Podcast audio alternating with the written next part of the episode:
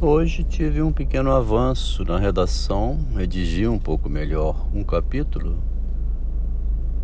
onde o Machado vai citar lá o Camões, né? Tem um inimigo dentro de mim. Esse inimigo é eu, o eu social e o eu que quer aquilo que talvez no social não pode. O meu eu interno quer algo né, que é, pode ser inviável. O Machado tem isso numa volta, numa viagem ao redor de mim mesmo, à volta de mim mesmo. E aparece também no conto da cartomante, em Desejada das Gentes, no enfermeiro. No enfermeiro é o eu impulsivo. O eu interno não suporta mais uma situação a qual ele está submetido devido à função que exerce não sabia antes que o paciente, né, que tinha informado que ele tinha procurado fazer a escritura. O eu do enfermeiro Procópio, né, o eu social dele não sabia que teria depois uma herança em nome dele. Sabendo ou não, o impulso podia ser o mesmo, porque no instante de impulsividade, né, o demônio da impulsividade, como fala Edgar Allan Poe, agiu instantaneamente ali. A briga interna do eu contra o eu, que pode acontecer em qualquer um de nós, apareceu ali no conto num gesto precipitado do enfermeiro que depois não conseguia mais relaxar e teve que ir negociando por dentro uma forma de arrumar o cadáver, né? Torcer para não ser descoberto. Essa disputa interna do eu contra o eu no conto A Cartomante já tem a conivência entre um desejo erótico, né, que é o sexo, em Camilo, amigo de Vilela, a esposa de Camilo, que simpatiza com o esposa de Vilela, né, a Rita, que simpatiza com o Camilo. Alguém sabe sobre isso, começa a escrever cartas até que o Vilela manda um bilhete, vem aqui já, na minha casa.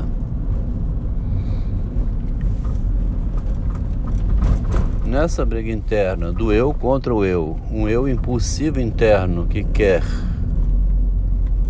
algo gostoso e bom, que é o sexo de Rita, e a Rita que quer corresponder a isso, sabendo que tem um marido Vilela no meio da história, esses dois fizeram um pacto, né? Um acordo ali de fazer as escondidas do marido, que descobre e quer ver que história é essa, né? Não é patriarcalismo, não é machismo, não é feminismo, não é nada. Isso acontece hoje em qualquer lugar, em qualquer lugar do mundo comentador escreveu lá um livro recente, 2020, dizendo que a sociedade patriarcal que levou Vilela ao crime contra Camila e a esposa. Precisaria perguntar ao autor desse livro se quando ele perde a cabeça, a responsabilidade disso é da sociedade patriarcal, quando ele xinga, né? Quando ele escreve esse livro também é moralista. E Machado não há moral nenhuma, não. Ele vai mostrando como é o ser humano na vida, né? Ele não julga moralmente nada nos textos, vai mostrando só. Indesejada das gentes, uma mulher resiste e casa, né? Dois dias antes de morrer, porque ela não queria ser usada sexualmente. Ela queria só. Para que casar? Ela pergunta durante o conto. Né? O casamento seria sujeira. O casamento para essa mulher desejada da gente seria uma sujeira do corpo, uma contaminação sexual, né? Poluição, pênis penetrando em vagina. Ela quer só o amigo a quem ela conversa elegantemente, porque permitir o sexo é permitir a vulgaridade, a prostituição, os sentimentos baixos que não estão no nível alto do, da sublimação. Então consegui escrever esse capítulo hoje, nessa minha leitura de Machado, e colocando também um paralelo muito bom entre a, o avanço de Machado e o avanço em Freud. Todos os dois fizeram um avanço muito parecido.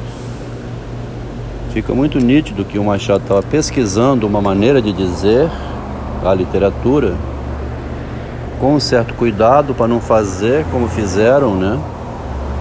Os personagens da obra. Ele põe na obra o personagem invadindo, arriscando muito, né? Em todos os casos ele põe isso. Tem um retido da indesejada das gentes que não quer casar. Tem um retido em uma viagem à volta de mim mesmo que não consegue tocar na mulher. Tem um enfermeiro que se precipita e mata. Tem o Camilo, etc. Então, o Machado, como é que eu escrevo os meus livros para não ser nenhum desses casos e ser a exposição desses casos? Eu quero expor esses casos reais, né, do realismo.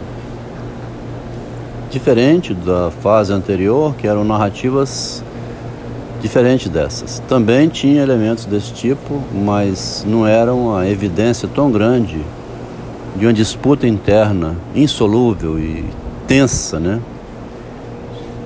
Lá no conto é, A Noiva Ideal, né? A Mulher Ideal, me parece. Tem um pouco da ressonância, assim, da dúvida, tem também, mas não é aquelas coisas atroz pelo lado de dentro. Um pouco que tem isso é Confissões de uma Jovem Viúva, onde uma mulher escreve cartas dizendo que ela desejou o crime, que era ter o sexo com o interessado, Emílio, porque o marido não era um pegador dela, e tinha as desculpas. Sempre tem as desculpas. Em uns braços também, né? Tem a questão aí do eu contra o eu, entre a esposa que deseja um, um rapaz de 15 anos e o marido que meio bruto que percebe tudo e manda embora depois o menino. Então a gente vai vendo como que o Machado de Assis avançou e como que ele nunca é lido dessa maneira, né?